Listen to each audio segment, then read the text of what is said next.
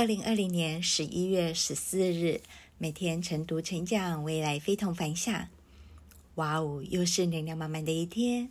我是克拉拉，今天要跟大家分享的主题是如何向凡尔赛文学学习得体的展示自己。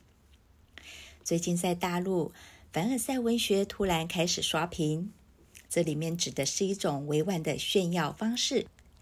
假装在不经意间透露出自己可能不存在的优越生活，其中有一个很重要的元素是先抑后扬、明贬暗褒。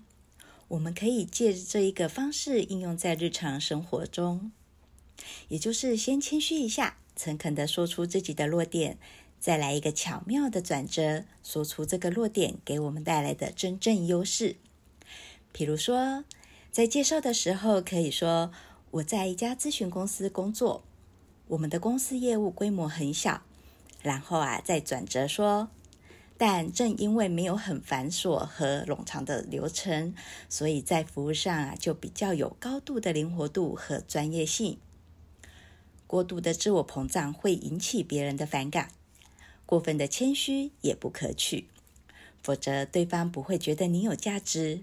学会保持平衡才是王道。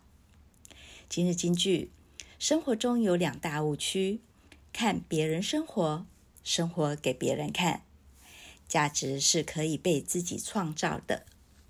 我是克阿拉，很高兴与您分享。我们明天再会。